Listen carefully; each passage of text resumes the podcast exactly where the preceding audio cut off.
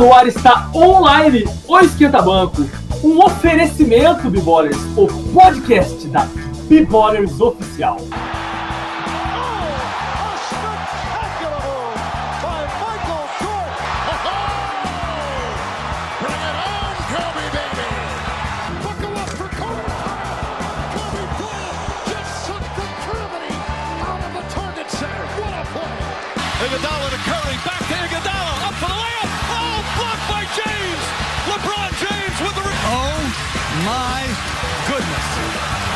They do have a timeout. Decide not to use it. Curry, way downtown. Bang!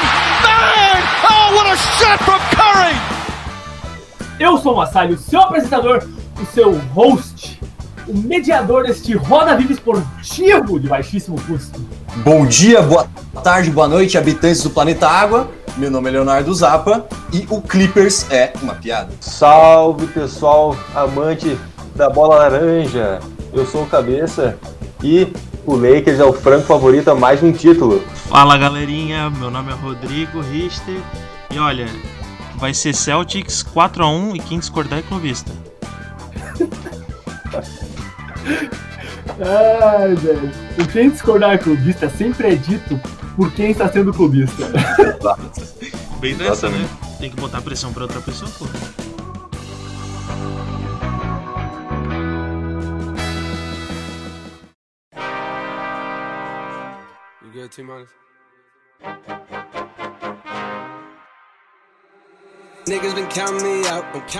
Neste primeiro programa falaremos sobre as semifinais de conferência da NBA. Daremos também uma pincelada, uma leve pincelada, aquela gema de ovo sobre a massa que doura no forno, no que vão ser as finais. Rolarão também tentativas de previsões e coisitas mais você vê neste programa criado com o intuito de trazer para vocês, amantes, vocês que têm um relacionamento quase romântico com a bola laranja, com o melhor esporte do mundo, o basquetebol. Pro que vão ser as finais de conferência. Comecemos aqui então, meus queridos, falando sobre a série entre Denver Nuggets e Los Angeles Clippers. O Denver levou essa série por 4 a 3 e eu vou afirmar aqui para iniciar essa conversa que ninguém esperava que o Denver passasse. Massali, com toda certeza, ninguém esperava. Eu mesmo sou fã roxo do Lakers, não escondo isso de ninguém, e tinha certeza, de pé junto, que o Clippers ia levar no máximo cinco jogos para passar pelo Denver. Até o quarto jogo, tudo bem. 3 a 1 né? Foi de repente, naquele momento, que Nikola Jokic e Jamal Murray apertaram o interruptor que apertaram no primeiro round contra o Jazz e ganharam os próximos três jogos seguidos. De uma forma absurda. Jokic simplesmente provou o porquê é o melhor pivô 5 da liga hoje. Encerrou essa discussão, pelo menos por enquanto. Do outro lado da quadra, várias inconsistências. Tivemos Paul George, alguns diriam que jogando que joga, outros dizendo que foi inconsistente. Paul George, esse jogador, cara, que não é desse ano que já tem decepcionado nos playoffs. No primeiro ano que esteve no Oklahoma City Thunder com Russell Westbrook, levou um sacode de um australiano, dono de fazenda de meia idade, chamado Joe Ingles, para no ano seguinte levar o famoso tchauzinho em um arremesso ruim do Damon Lillard e que esse ano acertou a lateral da tabela em um arremesso icônico que está na cabeça de todos nós até agora. A real, mano, é que eu tô em choque com esse jogo até agora. Estava eu assistindo o jogo 7 do Clippers e Nuggets, final do terceiro quarto, início do último quarto, um jogo horroroso, dos dois lados da quadra. Nenhum time conseguia acertar nenhuma bola.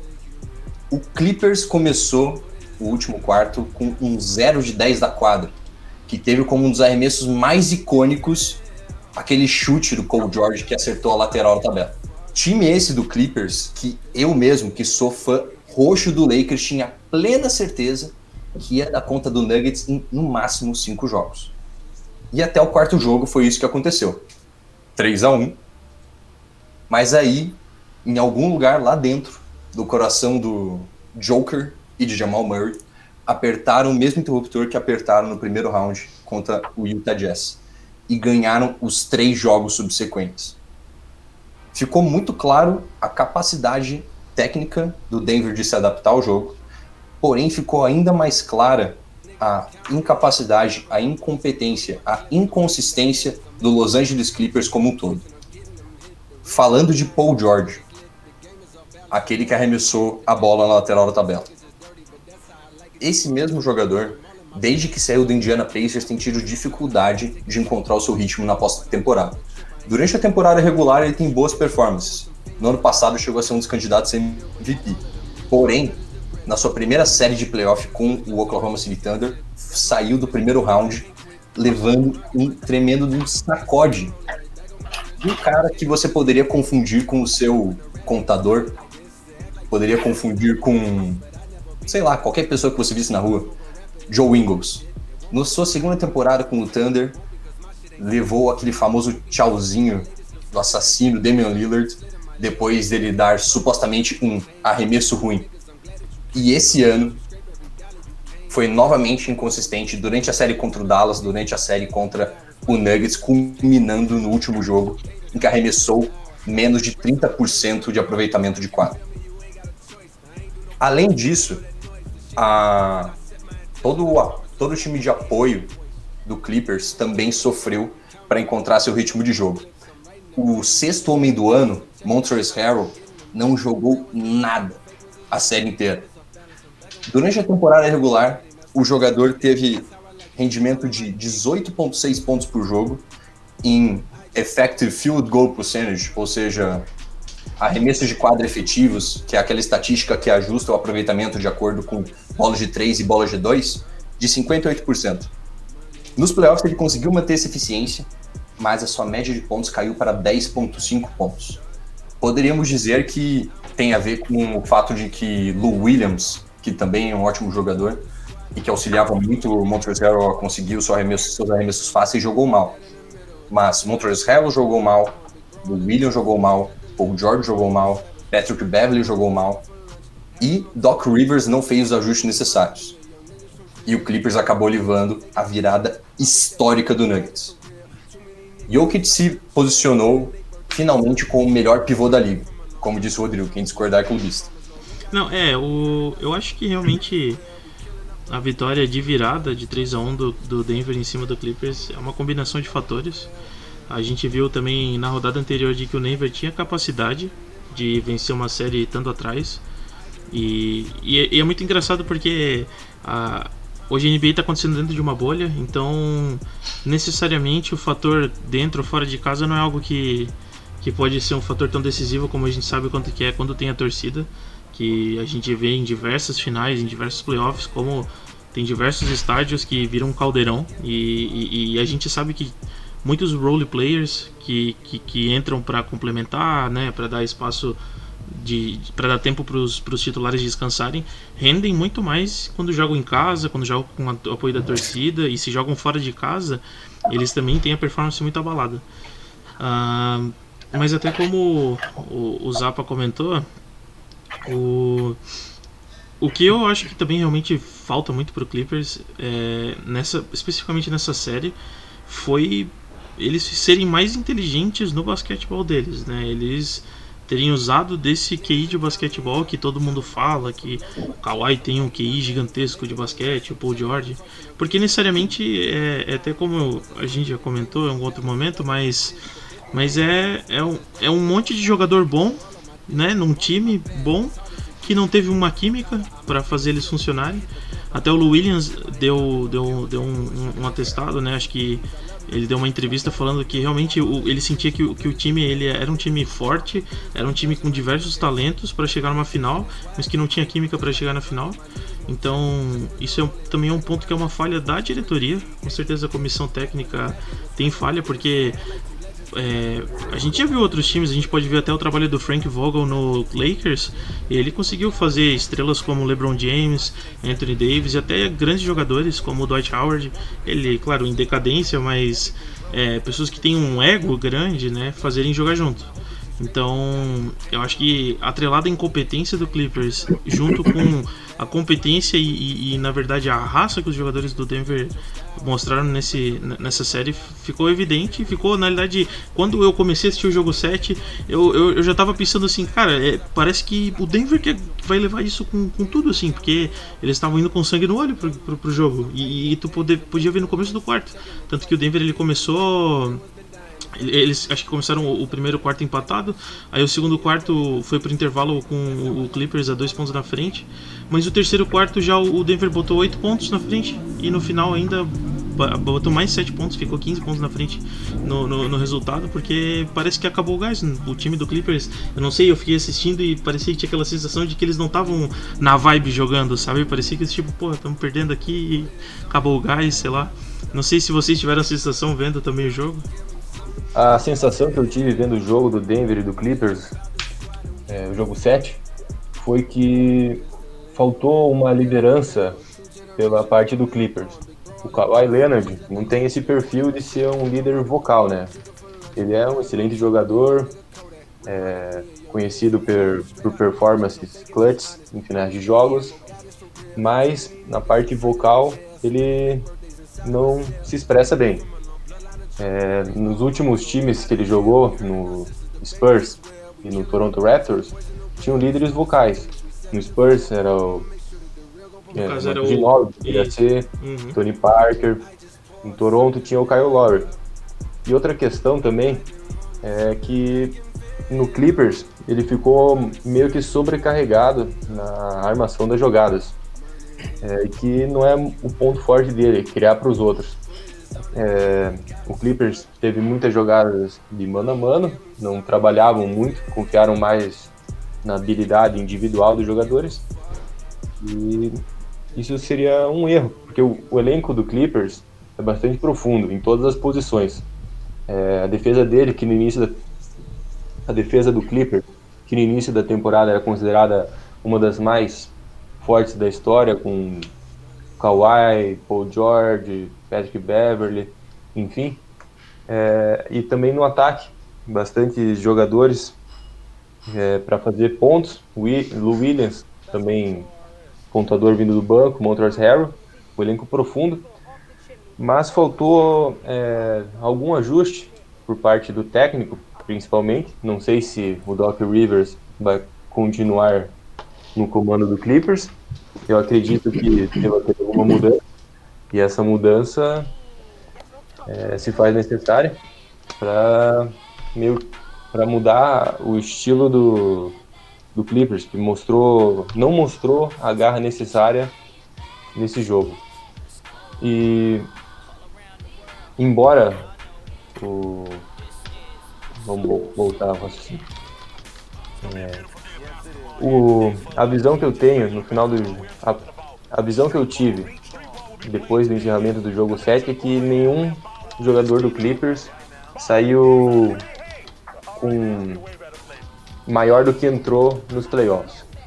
O Kawhi Leonard, que era considerado impipocável, que não falhava nunca, era o clutch extremo, vimos aí que no, nos últimos dois quartos do jogo fez o quê? É, dois pontos. O Paul George também, que tinha uma fama negativa nos playoffs, vai continuar.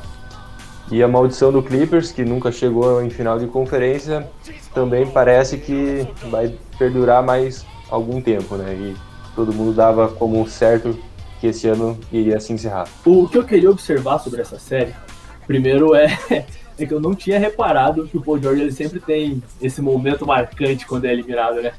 Ele, ele deixa a sua assinatura na vitória ou na derrota. Isso é bom demais, cara. É, sobre o que vocês falaram, principalmente sobre o que você falou, Zapa, que o, você né, acentuou o fato de o Harry ter vencido o sexto homem, a premiação do sexto homem, eu simplesmente acho que ele não merecia, mas de forma alguma merecia. Mas depois do jogo de ontem, eu, eu fiquei com, vamos dizer, um, um pé atrás na opinião que eu, que eu tava sobre isso. Porque o Harrell fez 20 pontos ontem, foi o cestinho do time dos Clippers.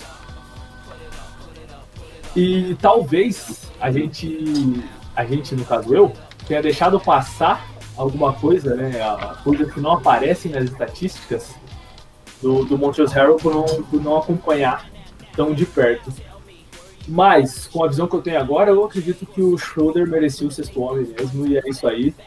Comentei isso só pra, pra dizer que mesmo pensando que talvez eu possa estar errado, eu penso que não, eu não estou errado. mas, mas, por fim, eu vi que vocês três comentaram sobre o porquê de o time dos Clippers ter perdido. Eu quero tentar falar sobre o porquê do time do Denver ter vencido. É que o, o Nikola Jokic realmente inacreditável. Ele, na minha opinião, também o melhor center da liga hoje. Pelo menos nos playoffs agora, o melhor center da liga, sem dúvida nenhuma. Vocês podem me chamar de clubista, mas eu acho que ele divide a posição de melhor center da temporada regular, vamos usar esse critério então, com o Joel Embiid. Não rendeu tanto este ano, mas o Joel Embiid é sem dúvida. Shaquille O'Neal falou que é um cara tão dominante quanto ele, mais talentoso do que ele momento clubista findado, o, o Jamal Murray ele rendeu muito menos na série contra os Clippers do que rendeu na série contra o Utah. Contra o Utah Jazz, absurdo, dois jogos de 50 pontos, o cara com poderes sobrenaturais abrindo o céu fazendo chover bola de três. Mas eu separei alguns números aqui que são os seguintes. Até o jogo 6 ele tinha média de 19.6 pontos por jogo sendo que o maior, a maior pontuação dele em um jogo, né, do primeiro jogo ao jogo 6 da série contra os Clippers, foi de 27 pontos. E no jogo 7 ele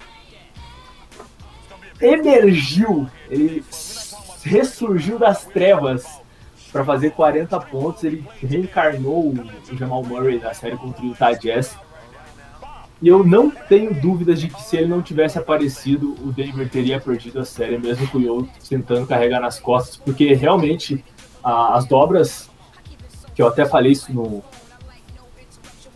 As dobras que eu até citei no último vídeo que eu fiz para para Bigorers, para o perfil da Bigorers no Instagram, elas aconteceram. Só que eu imaginei que o Jamal Murray fosse ser melhor marcado. Entendo o que eu tô falando, não é que ele não foi bem marcado, o cara realmente estava inacreditável na, na noite do jogo 7. Mas eu previ um terceiro jogador sendo a peça-chave. Porque eu imaginei justamente que essa melhor defesa né, no papel dos Clippers, que foi citada por vocês, fosse dar conta de dobrar no Jokic e conseguir não anular, porque anular é muito difícil quando um jogador é tão talentoso quanto o Murray, mas diminuir a pontuação do Murray para baixo dos 25 pontos. Eu achei que isso fosse acontecer e que o MPJ fosse ter um papel importante no jogo. Mas não foi o que aconteceu. O Murray fez então 40 pontos no jogo 7 e a média dele na série ficou 22,6 pontos. Eu acho que é uma atuação muito boa para um cara que tem a idade que ele tem, que é tão novo quanto ele é. E eu tô muito ansioso para ver o que vai ser desse Denver, principalmente agora, né, na próxima fase. Mas na temporada que vem, o que vai acontecer depois de se encerrar esse campeonato e como esse Denver vai vir pro ano que vem é uma coisa que me deixa excitado. De... Muito interessante esse teu comentário, porque eu ia falar exatamente agora que esse Nuggets, é, vale lembrar que eles estão jogando juntos há quase cinco anos. O Murray foi draftado em 2016.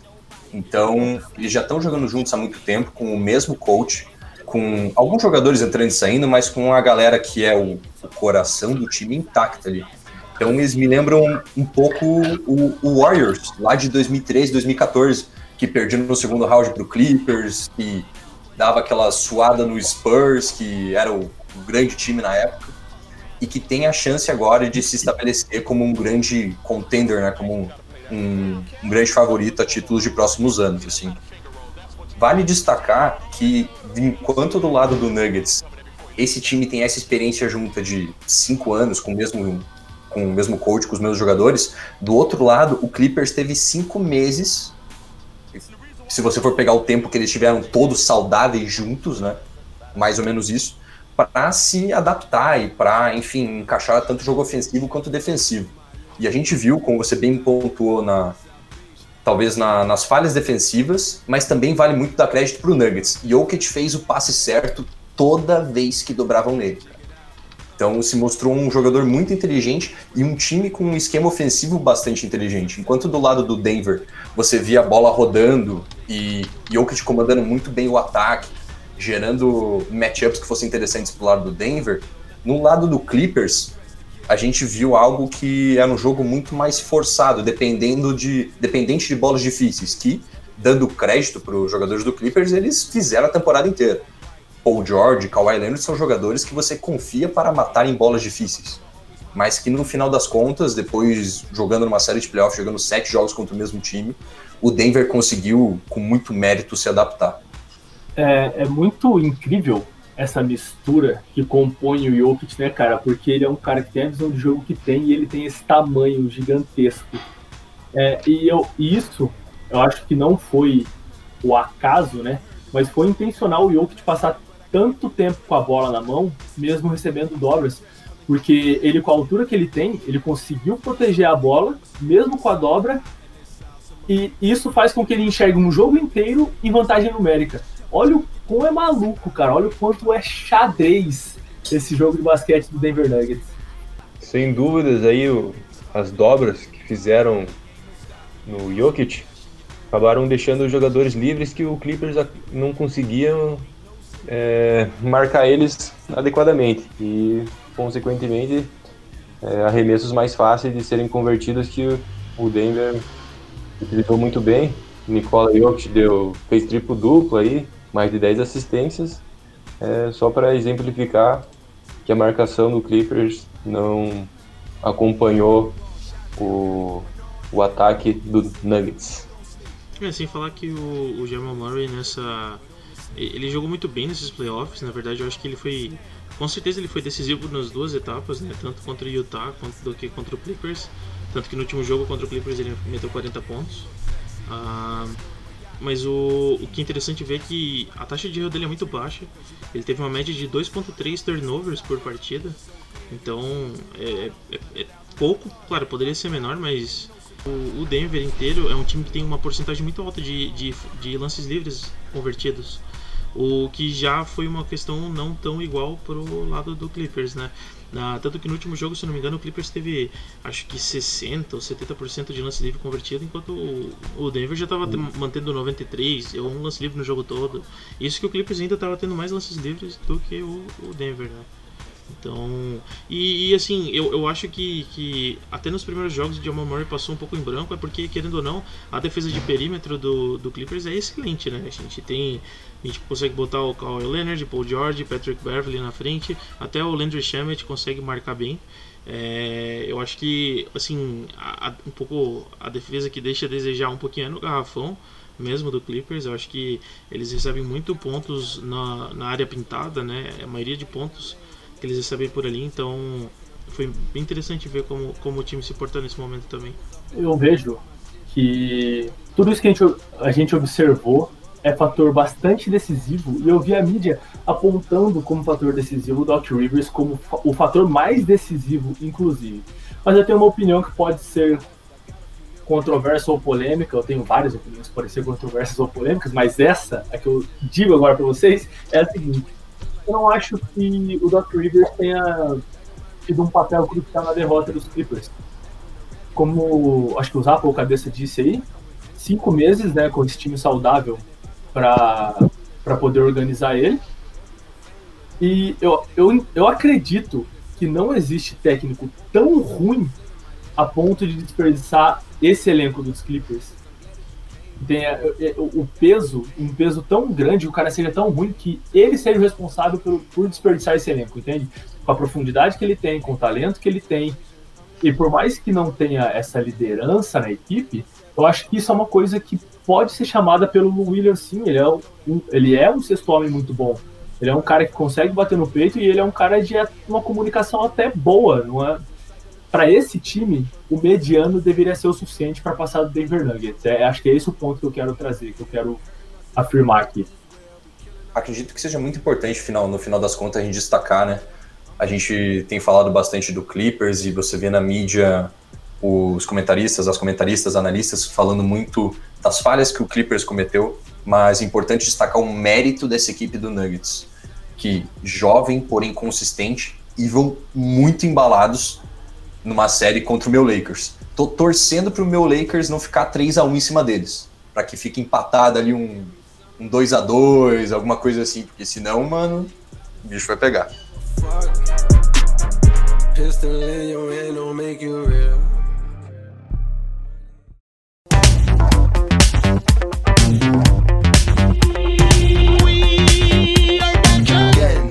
Já que o Zapa citou então Los Angeles Lakers, o time dele, Papai LeBron, vamos comentar agora sobre as semis que aconteceram entre Rockets e Lakers, que terminou 4 a 1 para o time de Los Angeles, para o primo rico de Los Angeles, vamos falar assim. É, Massali, a série Houston contra Lakers foram cinco jogos que apenas o primeiro foi vencido pelo, pela equipe dos Rockets. Nesse jogo, é, se não me engano, o aproveitamento do Lakers nos arremessos não foi muito bom. E também a- o jogo foi baseado nos dois pivôs, né? O Javel Magui e o Dwight Howard permaneceram durante boa parte do jogo na quadra, sendo mudado esse estilo de jogo nos, nas vitórias é, subsequentes. Javel Magui reduziu seus minutos, é, sendo que não entrou nos jogos ou entrou muito pouco nos últimos jogos. Dwight Howard também, mesma coisa. E quem ficou na posição deles foi o Anthony Davis, ficou na posição 5, e o Morris é, veio para titular fazendo um bom papel, pontuando bem, acertando bolas de três importantes, que também foi decisivo para que o Lakers vencesse com facilidade a série por 4 a 1. Tanto os irmãos Morris, né, o Marquinhos Morris e o, e o Marcos, são dois é, jogadores que são ala pivôs que, que eles agregam muito ao time porque além de trazer um corpo grande para marcação dentro da quadra, eles ainda têm esse arremesso de três, tanto que no jogo 2, que eu até achei que o Houston podia acabar saindo com o segundo jogo da pegando a vitória, até porque no terceiro quarto eles fizeram um quarto excelente, fizeram 41 pontos no terceiro quarto, enquanto eu acho que o que o o Lakers ele acabou fazendo só 23, então foram 18 pontos de vantagem no terceiro quarto. E cara, o, o, o Markif Morris conseguiu. Foi esse jogo que ele jogou até muito mais minutos do que o Javier Magui. Conseguiu. Ele teve um aproveitamento de 80% na bola de 3, chutou 5 e acertou 4. Então, em tudo que ele entrou, ele ficou com um mais menos em quadra de mais 15, o que só não foi maior do que o Rondo, que jogou também 28 minutos e ficou com mais 28 de, de plus-minus no, no campo, mas, mas é bem, bem interessante ver como, como, como tem jogadores que são bem essenciais em, em específicos pontos né, da, do playoffs. Exatamente, Rodrigo. E interessante também destacar, o, o Cabeça falou ali do, da ausência dos pivôs durante a série. É, você também comentou do Anthony Davis jogando de pivô 5. Foram os ajustes que Frank Vogel fez durante essa série. Então, tivemos dois pivôs tradicionais no primeiro jogo, que resultou na derrota do Lakers. Mas a partir do jogo 2, a minutagem de Javel Magui diminuiu drasticamente até zerar. Ele não jogou os dois últimos jogos, se não me engano, ou jogou um primeiro pedacinho do primeiro quarto ali, coisa pouca, e Dwight Howard sequer entrou em quadra. E aí, colocou Anthony Davis para jogar de pivô 5.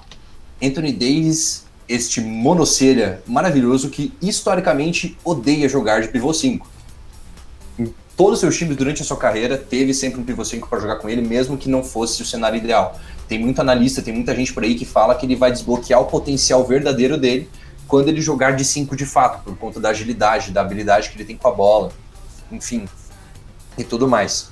É... E o que que. Por que, que eu tô falando disso? Porque muito mérito para Frank Vogel por fazer com que jogadores como Anthony Davis, que é uma super estrela, entendam o seu papel. E se você vai ter que jogar de pivô 5 essa série inteira, você vai ter que jogar de pivô 5 essa série inteira, porque é assim que a gente vai ganhar. Claro, durante a temporada regular a gente entende que é importante você preservar o seu jogador, então Anthony Davis já teve várias lesões, pequenas lesões, mas várias lesões ao longo da carreira, por isso também era importante ter ele jogando como pivô 4, não necessariamente marcando o jogador mais forte do time adversário. Isso tudo falando do lado ofensivo da quadra. Agora falando do lado defensivo da, da quadra, Frank Vogel fez um excelente trabalho. Com o Lakers fez diversas dobras em James Harden, tirando a bola da mão dele, evitando que ele explodisse para aqueles jogos de 40, 50 pontos, tornando ele um passador e obrigando os outros jogadores do Rockets a ganhar a partida. Inclusive o Russell Westbrook, que estava voltando de lesão, é claro, mas que não foi capaz de pegar um ritmo de novo e conseguir impactar tanto os jogos para que o Rockets levasse mais alguma vitória depois do jogo 1. Me lembrou muito, assistindo a defesa do, do Lakers contra o Rockets, aquele Pacers lá de 2013, em que o Frank Vogel estava comandando o time que tinha jogadores bons defensivamente, como Paul George e George Hill, porém tinha uma galera nada a ver com a paçoca, cara. Tinha Monte Ellis, tinha David West. Ele fez até o Roy Hibbert parecer um bom jogador defensor, mano. Depois que o Roy Hibbert saiu do Pacers, mano, o cara virou uma batata, mano. Nunca mais fez nada, velho. Parecia uma, parecia uma polenta em quadro. Então, dá para ver como esse, esse coach sempre conseguiu tirar leite de pedra. Do outro lado da quadra, mano, falando de ajuste, foi o que não teve. A gente viu Mike D'Antoni como o como se fosse o Mike Budenholzer do Oeste, né, cara? Não fez absolutamente nenhum ajuste durante a série. O ataque do Rockets foi muito simples ao longo da temporada, né? Como tinham cinco jogadores que conseguiam chutar, Harden e Westbrook tinham muito espaço para cortar o seu jogador no mano a mano e ou fazer a bandeja ou então soltar a bola para algum jogador livre, normalmente na zona morta. Porém, com esses ataques muito simples, quando você trava eles, quando você bloqueia a, o catalisador, a arma principal, que no caso do James Harden, você precisa fazer algum ajuste, senão o ataque não sai do lugar, você fica muito dependente de algo que não está funcionando. E Mike D'Antoni, novamente, não fez nenhum ajuste. O que culminou na própria saída dele, né? Foi um erro no comunicado que ele estava saindo do cargo, mas duvidava-se muito que, de fato, o Rockets fosse manter ele naquela posição também. Eu realmente concordo com os créditos ao Vogel aí em relação a essa série, porque no primeiro jogo eu acho que ele veio com a mentalidade de vamos atingir os Rockets no ponto fraco deles, que é a altura. Vamos controlar o, o jogo no garrafão, vamos controlar a tábua, vamos controlar os rebotes. Só que eu acho que ele não percebeu que tentando atingir o ponto fraco dos Rockets, ofensivamente falando, você deixa o seu ponto fraco em quadra defensivamente falando. Né, que o small ball dos Rockets, como você falou, Zap, ele é muito simples. O jogo é, é todo muito simples. E eu acho que foi, foi posto tanto esforço em tentar fazer que esse simples fosse perfeito que não se pensou adaptações possíveis a esse estilo de jogo durante os playoffs. Porque nos playoffs você vai enfrentar um time como os Lakers é, no, no, no, cenário mais extenso por sete jogos, adaptações vão ter que ser feitas. Não existe uma perfeição que, que atinja um time como os Los Angeles Lakers, com a experiência, com a força física e com o talento mesmo que existe no time dos Los Angeles Lakers, não existe perfeição que durante sete jogos atinge esse time com efetividade. Entende o que eu quero dizer? E, e foi, foi então quando eles. Foi quando o Vogel fez essa adaptação, tirou os pivô 5, diminuiu a minutagem do 5, né, do Magui, do Howard, que o jogo começou a render. E eu queria ressaltar aqui a, a qualidade do espírito de equipe de Javel Magui e de Dwight Howard. Porque os caras ficaram no banco, mas assim, esquentaram o banco, tal qual esses que vos falam. E, meu, os caras estavam no hype o jogo inteiro. Parecia que eles estavam mais felizes em estar ali no banco do que quando estavam em quadro, porque eles, em quadro eles estavam perdidos realmente, porque é, era difícil deles se posicionarem defensivamente. Então os caras aceitaram o papel de, meu, o, eu, o melhor que eu posso fazer nesse momento é estar tá aqui no banco, eu vou estar tá aqui no banco de um jeito em que nunca se esteve no banco de nenhum time. Isso foi louco demais, isso foi bonito demais de ver, cara. E talvez essa seja a grandeza que, que foi faltante ao time dos Los Angeles Clippers, fica a minha farpa aqui. Cada um aceitar o seu próprio papel dentro do time. É... Enfim, falar só um pouquinho mais de, de Russell Westbrook, né, que ele foi extremamente criticado por tudo e todos até por ele mesmo. Mas se você observar os números de, de média dele e não comparar com o Russell Westbrook, ele foi um jogador importante no, no, na, na, rotação do, do, do, Houston Rockets. Ele terminou a série com 19,8 pontos, 7,4 rebotes, 5 assistências, cara. São, são números bons, né? São, são, são números de um jogador que vários times nesse playoff queriam ter. É, só que eu acho que a questão maior em relação ao Westbrook foi que ele errou demais. Ele errou demais. Eu, eu, eu fui pesquisar e ele foi responsável por mais de 30% dos turnovers do Rock, dos Rockets na série. 30%. É um número absurdo, é um número inacreditável, cara. Realmente. Vocês estão tão chocados quanto eu com essa informação, cara? Porque é muita coisa. Ele teve mais turnovers. Não me choca tanto, porque ele já teve. É, recentemente ele teve um jogo sem turnovers que virou notícia depois de 300 e poucos jogos, se eu não me engano. Eu não tenho o número exato, mas foi um, uma coisa assustadora. Meu Deus, cara, que coisa maluca. Ele tem mais turnovers que o James Harden, que é um cara que tem muitos turnovers porque ele passa muito tempo com a bola na mão. Então, por mais que ele tenha sido um cara importante ofensivamente falando, e até no jogo coletivo, né, na, na formação coletiva do, do Houston Rockets, ele foi o cara que entregou muitos pontos para um time como os Lakers que aproveitam bem né, bolas. Isso é verdade, gente, mas eu vou ter que falar agora o verdadeiro motivo do Houston ter perdido essa série. Foi Manda. porque deixaram o menino Bruno Caboclo jogar só 4 minutos. Aí tava errado e estavam pedindo pra perder. Isso né? é verdade, eu tenho que interferir no áudio aqui. Isso é verdade. Quando você não põe o BR para jogar, coisas péssimas acontecem com o seu time. Eu tava escrito nas estrelas, cara. Por isso que tomaram. Ele pegou dois rebotes só e, meu, tadinho do guri. Só trazer aqui ó, a informaçãozinha, que esse programa é muita cultura. E o Bruno Caboclo, que tem um nome quase que redundante, né? Um nome confuso na realidade. Porque Bruno significa moreno. E quem é moreno é caboclo? Alguém me explica.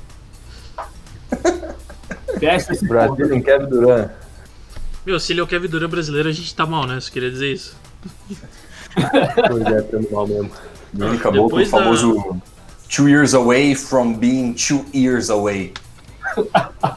É, é, parece eu da faculdade. A cada ano que passa, falta mais dois pra se formar, mano. Não vamos entrar nesse mérito aí, não. Não, o Brasil teve duas épocas de ouro. A época de ouro do Monsanto e a época de ouro do Marcelinho Machado. Depois acabou. sacanagem, sacanagem. Que fase! Boa, Rodrigo.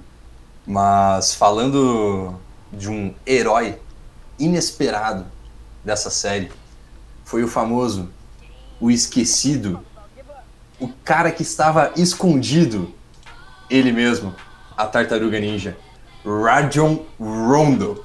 Como jogou Playoff Rondo nessa série? Rajon Rondo lesionou a sua mão pela 45ª vez durante o training camp dentro da bolha, porque nunca vi um cara lesionar o dedão tanto quanto esse cara. Rajon Rondo, inclusive, tem a mão praticamente o tamanho da mão do Kawhi, tá? Curiosidade necessária aí para que vocês fiquem com isso e na cabeça. Tem 1,85. E tem 1,85. Mas Rajon Rondo entrou nessa série com tudo. Matou bola de três, distribuiu o jogo, defendeu James Harden, roubou bola, fez de absolutamente tudo. Eu diria que foi o terceiro melhor jogador dos Lakers nessa série, sem sombra de dúvida. Jogando como tem jogado em outras séries de playoff. Isso me lembra muito quando ele. Essa série me lembrou muito quando tava no Bulls, aquele time que não tinha encaixe nenhum. Que era Jimmy Butler, Dwayne Wade sem joelho e Rajon Rondo, provavelmente sem dedo também na época. E que eles deram um trabalho do cacete pro Boston Celtics. Rajon Rondo é o típico jogador que é o contrário do Paul George durante a temporada regular, você olha para ele e você fala, mano, esse cara é um lixo, eu não sei o que ele tá fazendo na liga ainda. Mas todos os outros jogadores da liga sabem e reconhecem, portanto, que ele é um general dentro de quadro. E chega nos playoffs e manda e desmanda e consegue analisar os, os X e os Os do jogo e manipular da maneira como ele quer. E foi o que ele fez contra os Rockets. Hein, Zapa, levantando uma, uma pergunta para você, você queria que o Rajon Rondo tivesse sido cortado antes da volta à bolha pela lesão e adicionado um novo jogador para a equipe dos Lakers? Cabeça, de forma alguma. Eu com certeza senti muita raiva do Rondo durante a temporada, como qualquer torcedor dos Lakers, porque era 10 jogos ruins para um, jogo, um jogo sinistro. Mas ao mesmo tempo, é, você acredito que você vai concordar comigo, uma das principais falhas do Lakers visíveis durante a temporada foi a falta de alguém que criasse o jogo como armador. Você tinha o LeBron James, mas quando o LeBron ia pro banco, cara, era difícil, assim, o time tinha dificuldade para se virar no ataque, as bolas pareciam ser muito forçadas e ficava muito dependente dentro do Tony Davis. E o Rondo é, querendo ou não, um grande playmaker. Claro, não é o que já foi, já está mais velho, mas ainda assim foi uma fonte de jogadas de criação ofensiva que com certeza ia fazer muita falta no Lakers nesse retorno. Não, é muito engraçado. Torcedor do Lakers reclamando de que um time com LeBron James é ruim em criação de jogada. Isso tá muito errado, peraí. Eu ia É, fazer. Tá excelentes criadores de jogada. Tá. Realmente, o, o cara tem LeBron James dando mais de 10 assistências por jogo e fala: não tá bom esse negócio não. Nem parece que o time era o que era alguns anos atrás. Na verdade, a reclamação, Rodrigo, era quando o LeBron James ia pro banco. Aí ficava uma desordem. Vai deixar o Caruso? Caruso não é um bom armador ali, ele é defensor. Ele é Um o grande melhor defensor, armador mas da liga. Mentira. melhor melhor personalidade da liga, talvez.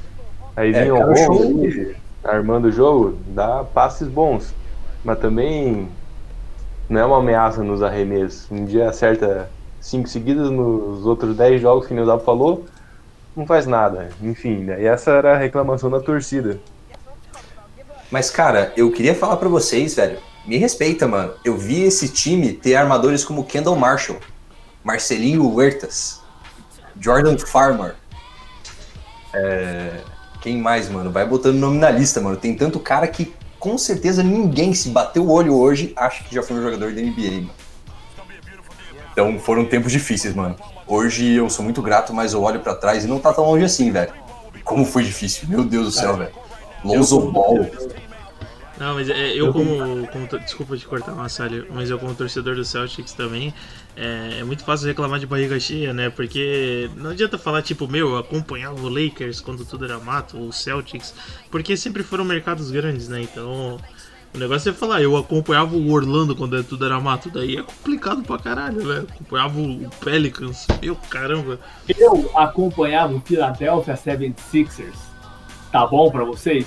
Vocês estão reclamando com o estômago mais flácido, mais inflado do que aqueles caras de competição de hot dog. É, sei. cabeça, cabeça um deles, tá aqui com a gente. Sixers tá, passou por uns anos sombrios ali, né? 2011, 2012. Meu amigo, Sombrios, passou pelo Vale da Sombra da Morte, cara, de óculos escuros. Não, não, não. O- assim, triste mesmo é o, né? é o torcedor do Brooklyn Nets que. Nossa, de- meu Deus do céu, cara. Nem com Kevin Durant e, e Kyrie Irving eles ganham alguma coisa. Tá louco. Mas eu, eu achei que o- os Nets surpreenderam até que eles, né? Não, claro. Fizeram. Eles fizeram o, o- o que puderam. É, depois daquela troca idiota que eles fizeram com o Celtics, de que eles mandaram metade da franquia pelo, pelo Kevin Garnett e o Paul Garnett. Pierce. Aí, tipo, eles tiveram que sambar doido ali, né? Enquanto eles não tinham quase nenhum recurso, nenhuma pique. Então eles pegaram. Tipo, eles na realidade tiraram leite de pedra, né? Eu até acho que uma das trocas do DeAngelo Russell pelo Brook Lopes foi uma, uma troca do caralho, assim, que os caras acertaram assim o timing perfeitamente. E o técnico também é muito bom, né? do, do, do- que já foi demitido, mas ele realmente era muito bom, ele conseguiu fazer um time medíocre render. Sim, eu só quero trazer essa conversa de volta aqui e perguntar pro cabeça, devolver pro cabeça a pergunta que é se fosse para repor o Rajon Rondo quando ele teve a lesão, você reporia com quem no mercado na época? Olha, eu nem me lembro as opções que tinha, mas nenhuma me agradava. Você se lembra de, de alguma coisa aí, Zapa? Cara, eu lembro que tinha Darren Collinson, que tava cogitando voltar da aposentadoria, mas acabou não voltando. Teve Reggie Jackson, que obviamente acabou escolhendo os Clippers. É, tinha J.R. Smith, tinha Dion Waiters. Vale ressaltar que só deu para levar esses dois jogadores porque o Avery Bradley acabou não indo, né? É. Senão teria que ter sido feita uma escolha.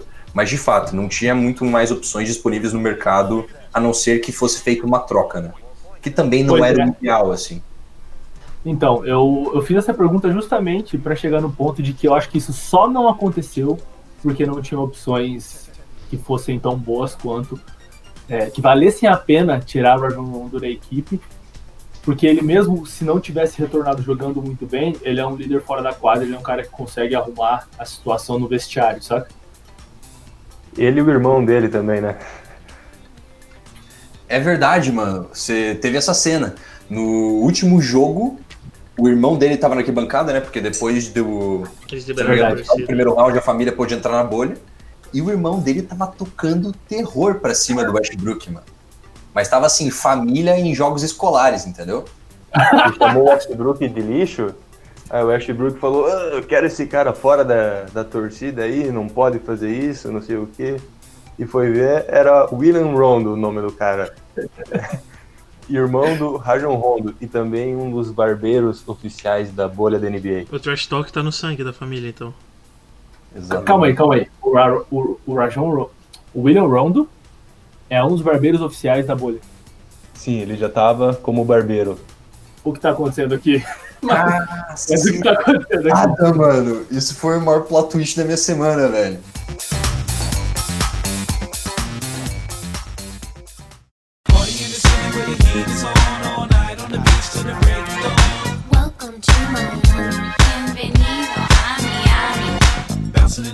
Eu acho que é assim que encerramos essa discussão sobre Rockets e Lakers. Vamos passar para a próxima, porque eu tenho medo do que pode aparecer aqui pra frente. Então, Miami Heat e Milwaukee Bucks. Gente, 4 a 1 para quem? Miami Heat. Eu quero começar essa discussão dizendo que esteve 3 a 0 para o Heat. Quase.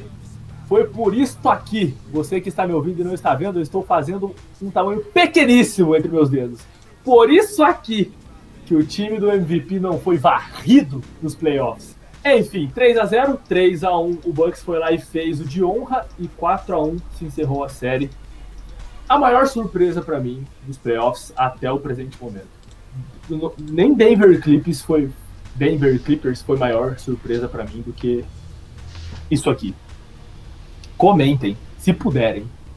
É, o maior surpresa, concordo com você, que foi essa série, porque todos os analistas estavam dizendo Milwaukee Bucks tá na final da NBA, já, já ganhou o leste, não tem adversário à altura, vai ter o melhor jogador, melhor campanha. Aí chegou na semifinal de conferência, é, inexplicavelmente, ou explicavelmente, né? levou um 4 a 1 é, Miami Heat jogando muito bem, bem Adebayo, Jimmy Butler sendo jogador decisivo na série, e parecia que o Bucks era o Heat e o Heat era o o Bucks. Trocaram as posições ali de favorito. Tanto é que Muito pegou, acho que só os torcedores iriam apostar 4 a 1 Os Monstars roubaram os poderes do, do Bucks e os Monstars eram o Miami Heat. Eu tenho uma pergunta pra fazer pra vocês, rapaziada. Pra você que tá em casa também. Você se acha teimoso ou teimosa? Você tem um pai, um irmão, um irmão, uma mãe que você tem discussões que parece que não sai do lugar? Você conhece pessoas tão teimosas que parece um jegue empacado na beira da estrada? Um carro com freio de mão puxado? Pois bem, eu garanto a você que nenhuma dessas pessoas, somadas, é tão teimosa quanto o coach do Milwaukee Bucks, Mike Budenholzer, que mesmo após levar um atraso de Eric Spoelstra, nesse duelo de xadrez levou um, um cheque pastor do técnico do Miami Heat, não fez absolutamente nenhum ajuste. Só para citar algumas coisas. Durante a temporada, o Yannis teve uma das menores minutagens da liga. É claro, o time era sensacional. Então, ele jogava três quartos, o time estava destruindo o adversário, ele ia para o banco. Era que nem o Warriors lá de 2016, em que o Stephen Curry foi MVP unânime. Claro, guardadas as proporções, né? Mas chegou nos playoffs e o Yannis seguia jogando a mesma minutagem. Jogando lá 34, 35, 36 minutos. Cara, você tem o melhor, o suposto melhor jogador da liga, você tem o MVP e o jogador defensivo do ano do seu time. E você tá perdendo. Joga esse maluco 45, 46, cara, joga o jogo inteiro se for necessário com ele. Mas não, Mike Budenholzer seguiu tirando o Yannis, seguiu mantendo os jogadores em quadra como Pat Connaughton. Se você perguntar, cara, quem é Pat Connaughton na fila do pão? E esse maluco tava lá marcando quem? Jimmy Butler, enquanto Jimmy Butler dropava 40 pontos na cabeça do Milwaukee Bucks. Citando algum, algumas outras questões, isso eu acho que é algo muito legal de trazer um pouco de análise ligada à técnica do jogo. No, no basquete, tem várias formas de você cobrir o pick and roll. Pick and roll no meio da quadra é uma das jogadas mais difíceis de se marcar. E o Bucks, que teve a melhor defesa durante a temporada, disparado, se baseava em um tipo de cobertura chamada drop. Você tem várias coberturas. Você tem ice, que é aquela que você faz o defensor, o, o jogador ofensivo rejeitar o corta-luz. Você tem a dobra, que é o que o Lakers fez no Harden, por exemplo. Você tem o show ou flash, que é quando o pivô sai para é, impedir que o armador corte direto para a cesta e depois volta para o seu homem. E você tem o drop, em que o pivô ele continua baixo e ele não vai contestar o arremesso do armador ou de quem tiver com a bola. Então o que acontece? Você permite muito mais chutes de três, mas principalmente arremessos de meia distância, mas você melhora muito a sua defesa perto do aro, que foi o que fez com que o Bucks tivesse uma ótima defesa durante a temporada regular. Porém, o que aconteceu nessa série contra o Heat? O Heat tem excelentes arremessa- arremessadores. Tem Tyler Hero, tem Jay Crowder, tem Goran Dragic, tem Robinson. Robinson. O próprio Jimmy Butler tava matando bola, André Godala tava matando bola em alguns momentos. Então, eles se aproveitaram bastante dessa, dessa cobertura defensiva do Bucks. E o que, que o Bucks fez para evitar que esse jogador, esses jogadores continuassem sendo livres? Obviamente que não fez nada. Eric Spoelstra fa- continuou colocando jogadas para corta-luz entre armadores para gerar ainda mais arremessos livres, então foi um passeio nesse sentido, cara. Foi uma coisa linda de se ver. Eric Spoelstra deu uma masterclass de como ser um coach em playoff na NBA. Cara, o Spolster é um técnico inacreditável, né? Ele é, é- O currículo do Eric Spolster é é uma- é uma parada. Ele pode não ser o maior em títulos, mas o que esse cara já fez com alguns elencos não tão estrelas também é uma coisa a, a se admirar. Esse time do Miami Heat é um elenco não tão estrela. Quem é o homem desse time? É o Jimmy Butler. E o Jimmy Butler não é necessariamente um grande pontuador. né? Ele é um cara que defensivamente ele é muito mais estrela do que ofensivamente. E ofensivamente ele já é bom. E ressalta a defesa dele. E sobre essa série, você falou sobre a minutagem do Giannis. E finalmente eu vou usar uma informação que Gabriel Nicareta, cabeça, me forneceu há um tempo atrás. E eu esqueci de colocar em alguns vídeos. Mas que é que na temporada regular, o candidato a MVP tinha a minutagem menor que a do candidato a sexto homem, Dennis Schroeder. É isso. A bomba é essa. Segurem. Que surdo, mano. Como que isso é possível, velho? Tá, mas qual que era a minutagem do Dennis Schroeder? Eu vou 30 pegar aqui. pouquinho. Vamos ver aqui. Tá, beleza, foi mal. Não sabia que vocês não tinham. Essa parte a gente Não, corta. tá, não, tá tranquilo, velho. A edição existe pra isso mesmo. Tá até bem fluido o negócio aqui. Sim. É, o Dennis Schroeder, 30.8. Então vai lá. Faz a resposta. Eu só ver a do Giannis agora. Qual site que você usa, Massad? Hã? Qual site que você está usando? Eu tô usando a caixa de pesquisa do Google. Você digita lá o nome da pessoa e stats e aparece lá uma lista. Ah, Basketball Reference. Isso. É, enfim, o, o shoulder. te- Nossa, meu computador fez um barulho, não sei se apareceu aí. Eu quase perdi meu tímpano. Mas o O Antetokounmpo teve 30.4. 30.4, teve 0.4 minutos a menos que o Schroeder. Boa, fechou. Então, só falando para a câmera, o Giannis Antetokounmpo teve 30.4 minutos de média na temporada regular, enquanto o Dennis Schroeder teve 30.8. É pouca coisa? É, mas como eu disse, um é candidato a MVP, o outro é candidato a melhor sexto homem. Foi, né, no caso. Foi o melhor sexto homem, na verdade, né? Foi o Dizem- melhor sexto homem. Injustiçado. Como diria Cristiano Ronaldo, injustiça. Injustiça. Ah, eu tinha mais um ponto a ressaltar sobre essa série aqui, que é eu tenho séria desconfiança de que algo sobrenatural aconteceu com Tyler Hill. Ele não é rookie. Não tem condição desse menino ser rookie. Nada na Terra explica um sangue tão frio. D'Angelo Russell não tem o sangue tão frio quanto teve Tyler Hero. Que absurdo. O moleque não sabe o que é sentir pressão. Matando bola de 3 faltando 6 segundos? Tem. Faltando 3 segundos? Tem. Faltando ponto 8? Tem também. Inacreditável. Tyler Heroes, se você estivesse na minha frente agora, Tyler Heroes, se você estiver escutando este podcast, você que é um luso falante nato, um abraço a você, Tyler Hero. Tyler Hero, please come to Brazil. Como diz aqui em Terras Tupiniquins. Massari, que bom que você falou do Tyler Hero, porque ele foi um ótimo exemplo de um jogador que conseguiu é, conseguiu aflorar, conseguiu evoluir, conseguiu se destacar no sistema do Heat, porque no sistema do Miami a gente tinha Bema Adebayo no centro ajudando a distribuir a bola e entre aspas armar o ataque, né, fazendo um papel de um pivô mais distribuidor e os outros quatro jogadores abertos se movimentando o tempo todo, fazendo corta-luz fora da bola. Então sobrava muito chute livre, exatamente pelo esquema defensivo que comentei mais cedo do Milwaukee Bucks. E acabou que o Heat, por conta disso, conseguiu impor muito o seu ritmo, o seu estilo de jogo, também ao ritmo do jogo.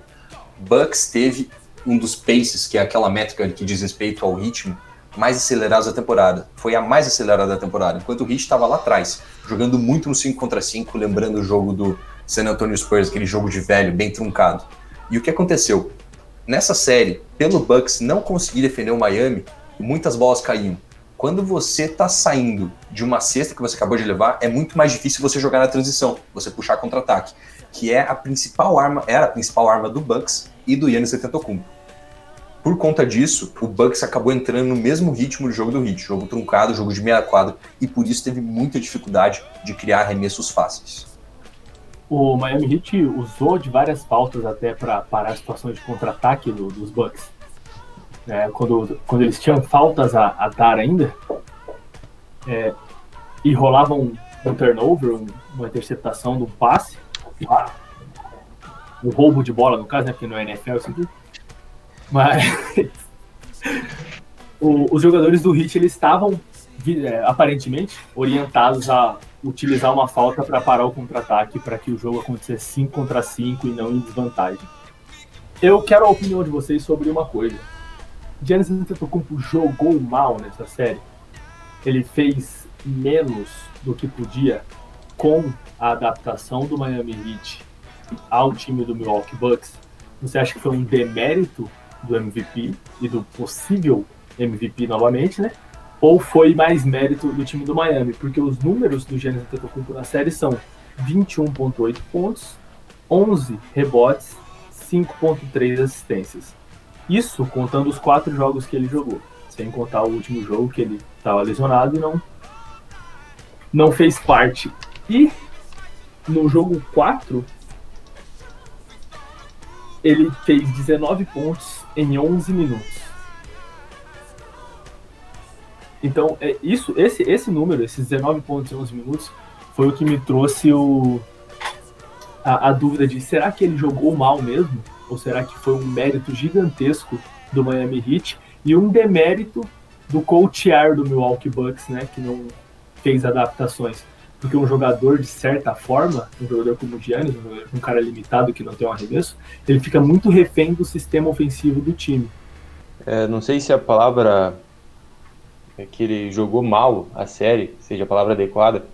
Eu acho que as limitações deles foram muito expostas. É, foi muito apareceu muito devido à forma que o Hit marcou, é, aproveitando de situações que, já que ele não tem um arremesso confiável de longa distância. O aproveitamento dele é ruim, essa é a principal limitação dele. E mas no geral ficou um pouco abaixo da média dele. É, não acredito que seja algo é, do próprio jogador. Eu acho mais as limitações do que a outra equipe propiciou ao sistema dele, mais ou menos similar ao que Toronto fez no ano passado com o Bucks. Buck, é, Bucks. Yannis, durante a temporada regular, fez ali perto dos 30 pontos, né? Então já teve uma caída nessa produção. Eu não gosto de olhar para estatísticas assim isoladas, né? Tem que muito analisar a eficiência também, mas eu acredito que em playoffs, por a gente ter menos jogos, essa amostragem fica pequena, muitas vezes elas pode, podem ficar um pouco distorcidas. Claro, tem que levar em consideração, que nem eu fiz na minha análise do Harrow, por exemplo, mas no caso do Yannis, cara, eu também acho complicado você olhar apenas para uma pessoa como responsável. Sim, eu comecei falando do Coach Bud como o principal protagonista, porque é a partir dele que muitas dessas coisas derivaram, mas também tem, o Yannis também tem culpa nesse cartório. Naquele jogo 1, em que o Jimmy Butler tava destruindo, bagaçando, humilhando, esmirilhando Pat Connaughton, o Yannis não marcou ele nenhuma posse, ou quase nenhuma posse. Se fosse um jogador, um outro jogador, um outro superstar defensivo, com certeza esse jogador teria falado pro coach, cara, eu não me importo com o teu sistema, eu vou marcar esse cara. Ou então, se você tá me pondo no banco e eu sou uma super estrela, cara, eu vou ficar no jogo porque eu preciso fazer com que o meu time ganhe. Daí você fala, bom, por que o Yannis não fez isso? Cara, o Yannis é um jogador humildaço, mano. Tipo, eu não tô falando que isso é um defeito agora. Tipo, não tô dizendo, ah, não, o Yannis, tipo, não tem que ser humilde. Ele tem que. Não, agora ele tem que ser um babaca e ele tem que mandar o coach dele ir pra casa do cacete e fazer o que ele quiser. Não, mas que essa disciplina, ele ser tão disciplinado e tão obediente ao técnico dele, acredito que fez ele deixar de questionar algumas decisões que acabaram pesando no resultado coletivo para equipe. Boa, eu, eu sabia que isso renderia boas respostas. O, respondendo aqui o que você falou, Zapa, eu acho que o Giannis, ele é realmente um cara muito disciplinado e eu acho que ele nunca passaria por cima do comando de nenhum técnico e eu imagino que ele nunca vai fazer isso. E eu tenho como raiz disso uma coisa, a disciplina dele é muito grande porque ele prestou serviço militar saindo do mundo do basquete. Ele era um cara que servia ao exército, saca? Então eu acho que A ele tem essa família- mentalidade. Os irmãos dele. Sim. Eu acho que ele tem. Ele é um cara que tem essa mentalidade de tipo, existe um comandante, eu, independente de minhas habilidades, estou sob a ordem deste comandante, saca? Então talvez seja um, um algo que seja. Talvez seja algo que é prejudicial à, à autonomia da liderança dele. Isso tem fazer juízo de valor sobre serviço militar, onde quer que seja, né? Não, não é este o ponto aqui. Sim, Outra com coisa- certeza. Cara, você pode acabar incorrendo em erros, né? Por exemplo, o LeBron na semifinal ou final de conferência contra o Bulls, alguns anos atrás, teve aquela clássica jogada que o David Blatt desenhou, em que ele ia ser o passador do fundo da quadra. Ele falou, cara, risca isso daí, esquece essa jogada, foi pra quadra, fez uma jogada que não teve nada a ver, só fingiu que ia fazer um corta-luz, recebeu a bola na zona morta e matou a bola na cara do Jimmy Butler, matando o jogo. Podia ter dado muito errado? Podia. Com certeza, se ele tivesse errado essa bola, talvez a gente estaria falando do LeBron de uma forma diferente hoje, né? Mas deu certo. Famoso engenheiro de obras prontas. É, outra coisa que eu observei na resposta de vocês, que, que é, é comum a resposta de vocês, né? É o Bema Debaio.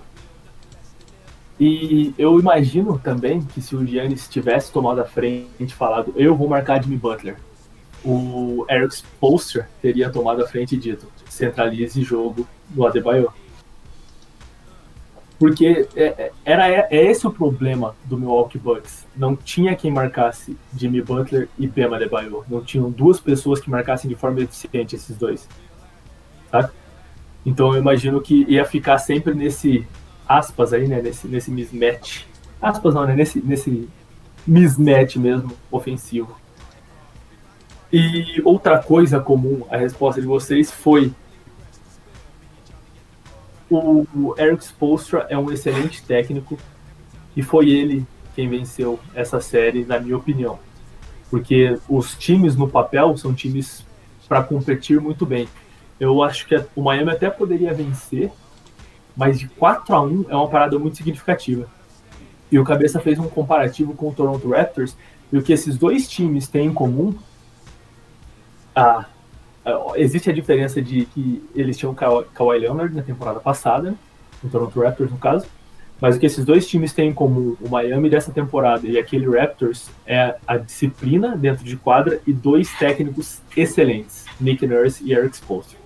Falando do Spolstra e do Nurse, eu diria que os dois, com o Brad Stevens, são o meu top 3 de técnicos na liga hoje. Eu diria que o Spolstra talvez seja o melhor técnico, com o Nurse e o Brad Stevens logo atrás, mas não é por uma margem muito grande, sabe? E isso não é nenhum desrespeito ao Greg Popovich. É, é uma questão de quem está melhor na atualidade, né? É que nem, por exemplo, alguns anos atrás a galera dizia que o Kobe não era o melhor jogador da liga, tinha gente que ficava de cara por todo o legado que ele teve. Não, não é disso que eu tô falando. Tô falando de qualidade de jogo hoje. Nos três times você vê conexão defensiva, parece que todo mundo sabe onde que tem que estar. Isso muito no, no Raptors e no Heat, assim. Então todo mundo sabe as trocas, todo mundo sabe qual é, é, onde que tem que estar, escorar o rebote, onde que o jogador do outro time vai estar. No Toronto parece que todos eles estão plugados na mesma fonte, mano. Tipo, naqueles estádios malucos, cheios de gente, que não tem como você escutar do jeito que o teu colega de equipe tá falando, eles faziam todas as trocas perfeitamente. É, o próprio Greg Popovich já falou que ele copia jogadas do Brad Stevens desde a época que ele era treinador do Butler's Bulldogs, quando era do, do, do- da universidade. Então a gente sabe que o cara é um nerdão do basquete e, cara, ele tem jogadas que ele desenha que é surreal o jeito que ele vira um jogo assim nos últimos dois minutos, que é absurdo, cara. Veja bem, né, se o deus do comando basquetebolístico Greg Popovich disse isso, não sou eu quem vai contrariar. Basketball.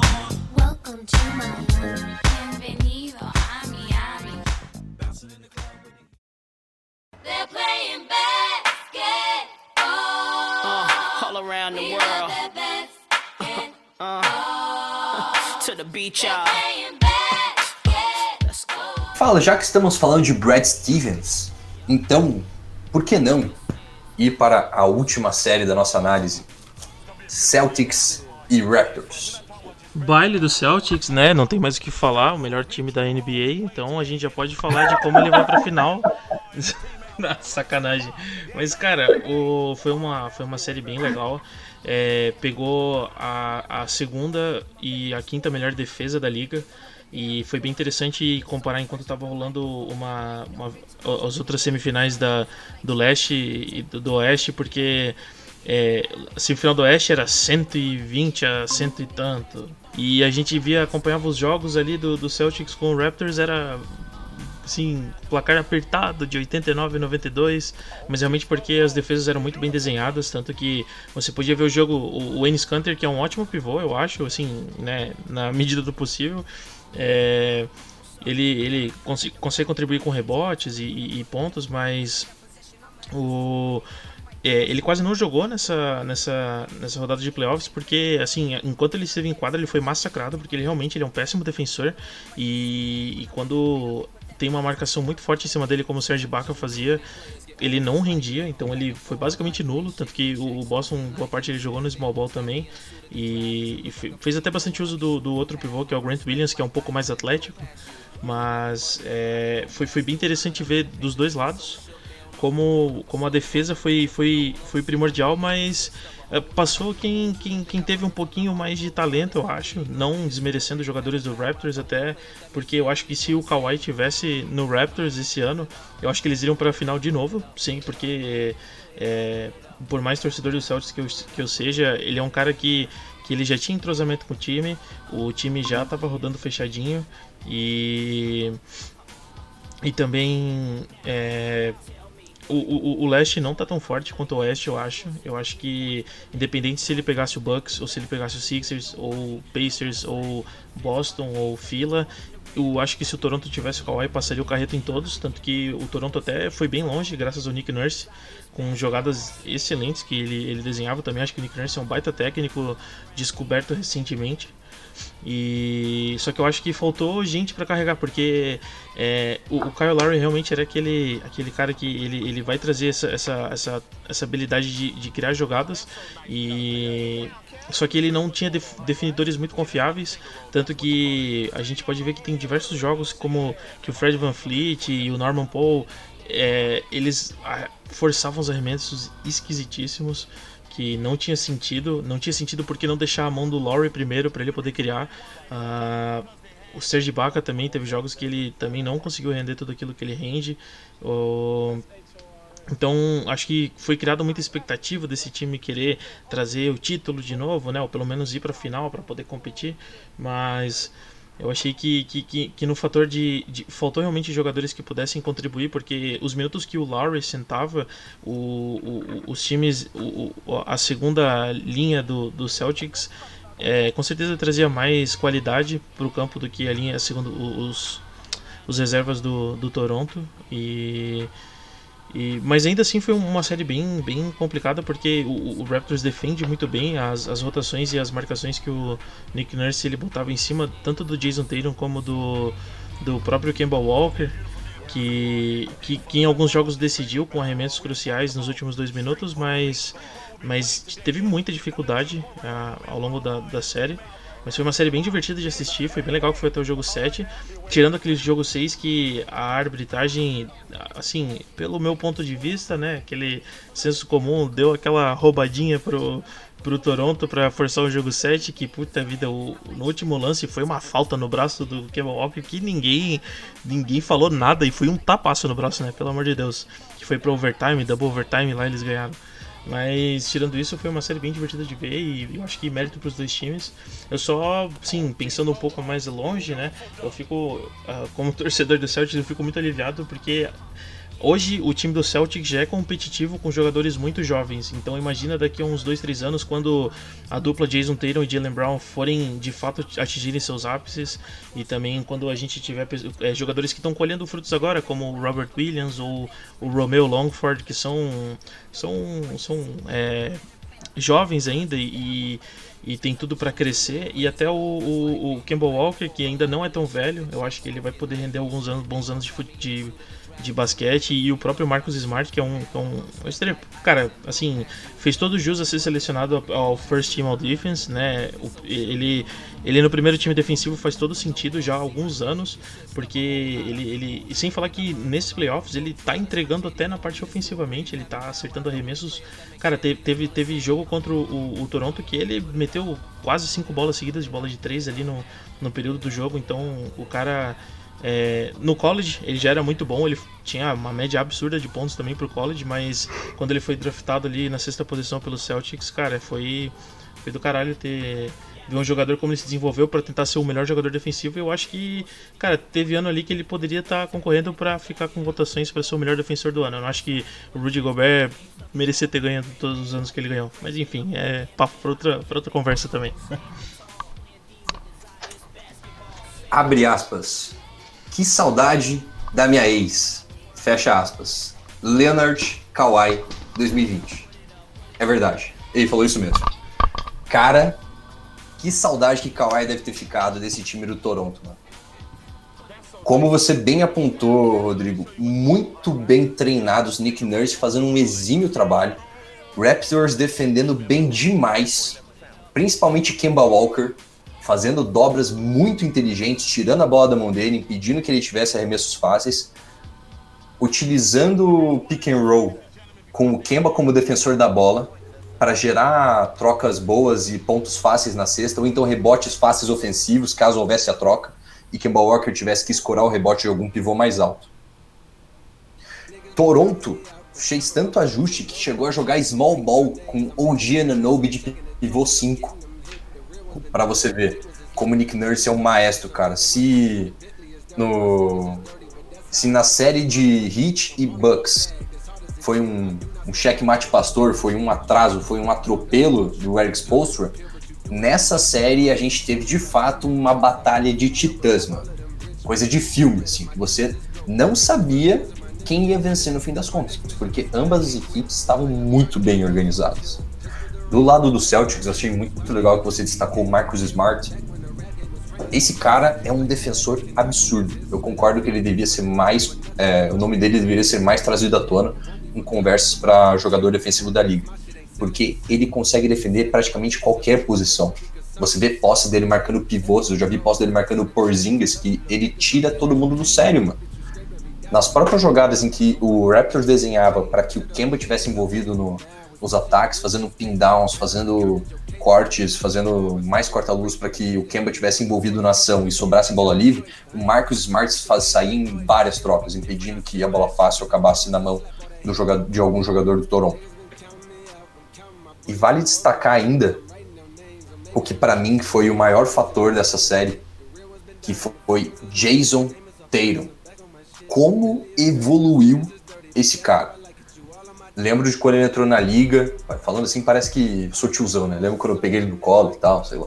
Mas é, alguns anos atrás ele tinha essa tendência de se contentar com chutes de meia distância, arremessos difíceis, arremessos muito bem marcados, que, claro, dando crédito para ele, tem conseguido matar cada vez mais. Porém, evoluiu muito nos seus chutes de três a partir do drible, tem ido para a cesta com muito mais agressividade, levou um tocaço da Adebayo no jogo 1, mas não é por isso que ele não está sendo agressivo. E se tornou um excelente passador. Tem feito passes a partir do pick and roll que são coisa de armador, tem feito aqueles passes que o armador passa por cima do corta-luz e dá o passe cruzado na zona morta contrária com a mão esquerda, por exemplo. Eu nunca vi, mano, o Jason Tatum fazer esse passe e ele tá fazendo esses passes agora. Tanto que é, foi selecionado como integrante do segundo melhor time da liga, né? NBA All Second Team. Então, todo o mérito pro Tatum também, que com certeza fez toda a diferença nessa série sinistra. Digo o seguinte: a primeira pergunta que eu tinha anotado aqui no meu roteiro sobre essa série é: e se Kawhi estivesse nesse time? a sintonia desses esquenta-banco que é uma coisa inacreditável. Mas, cara, assim, Kawhi deve estar, tipo, pensando, deve estar passando na cabeça dele em flashback aquele momento em que a população de Toronto gritava One more year, one more year. Com certeza passou sobre a cabeça dele e ele ficou. E se eu tivesse escutado essa galera? Mas enfim, eu quero falar, uma, anotei uma parada aqui para falar sobre o que o, o, o Rodrigo disse, que eu tenho uma visão muito babaca sobre Enes Kanter. Eu tenho uma, uma afirmação muito babaca sobre Enes Kanter, que é ele é um cara que é muito bom naquilo que ele sabe fazer. Ele não erra o que ele sabe fazer. Ele não erra o que ele sabe fazer. Dificilmente você vê ele dando falha no que ele sabe fazer. O problema é, ele sabe fazer poucas coisas. Este é o grande problema.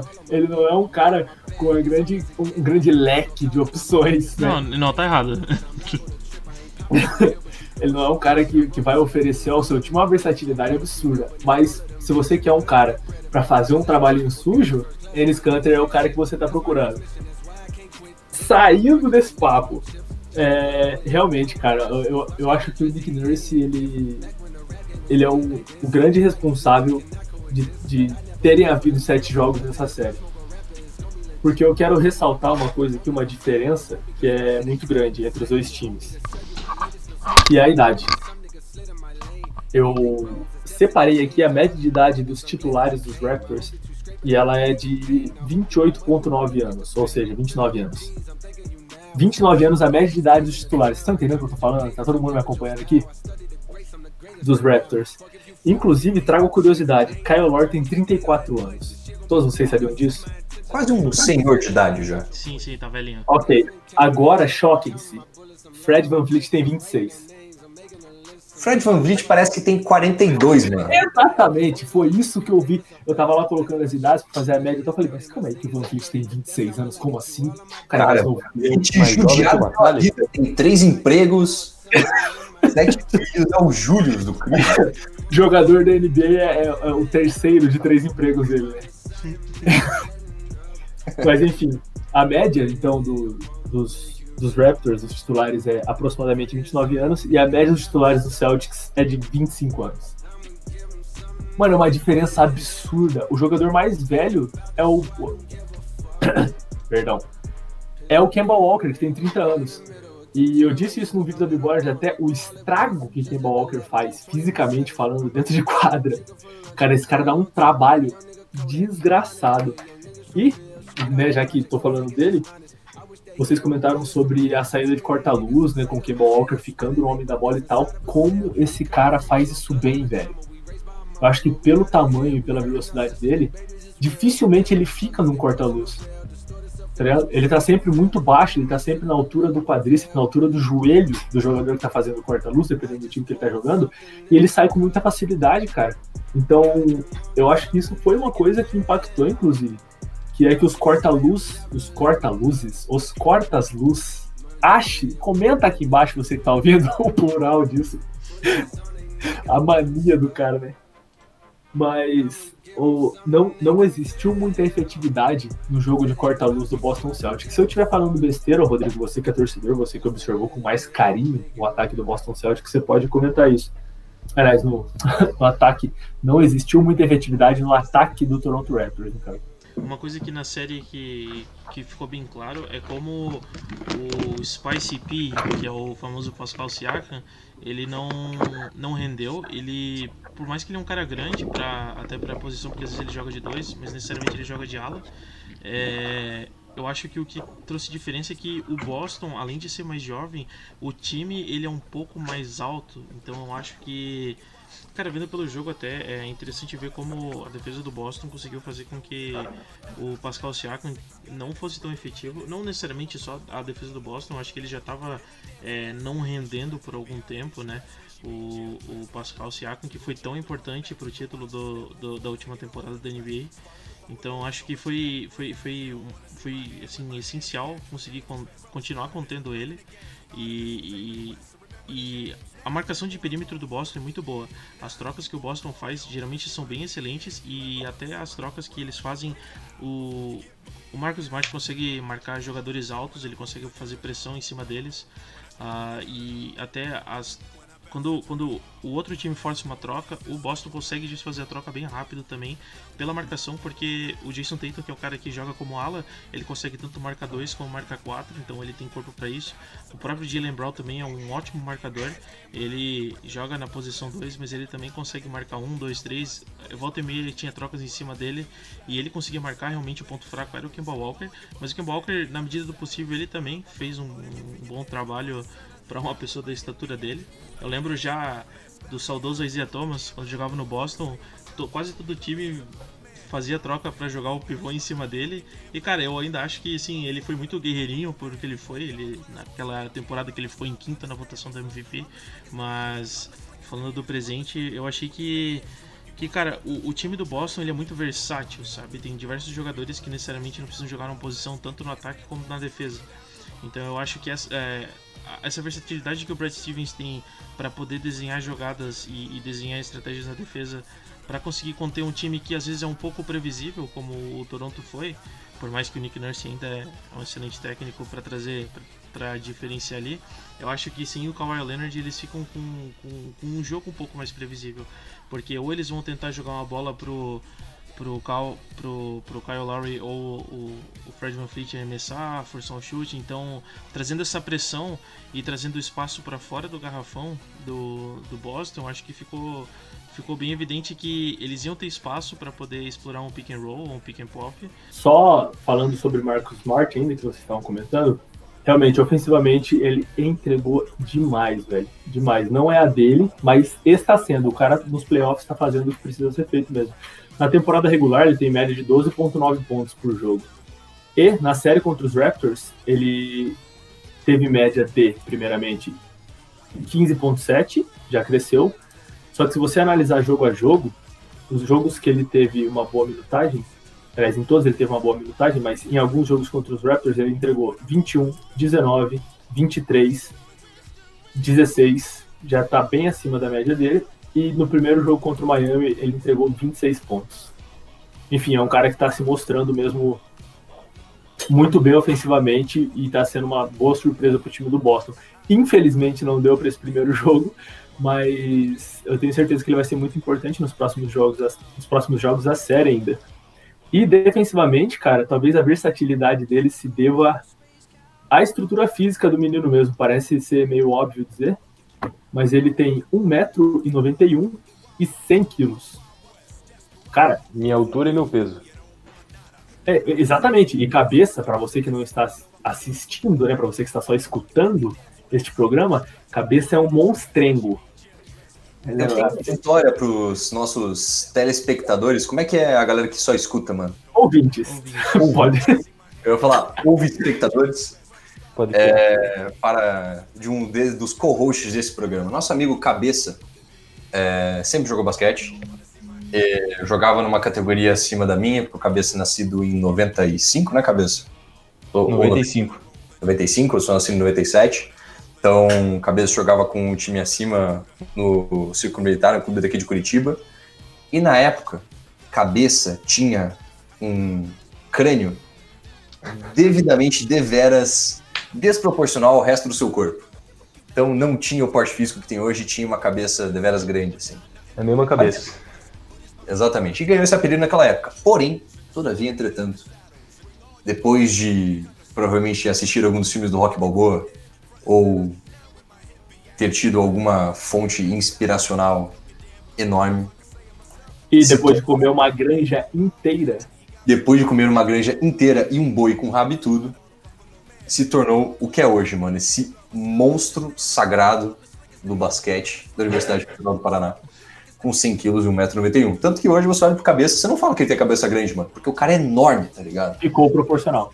Então ficou proporcional, e é isso aí. Meu objetivo era esse, então eu tive que ficar muito grande.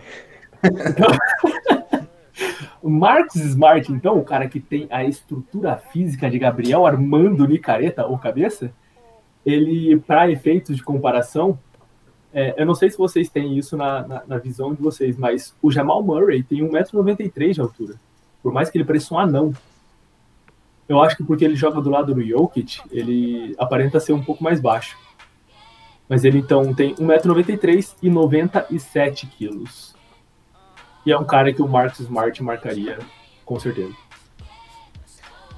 Com certeza, tranquilamente.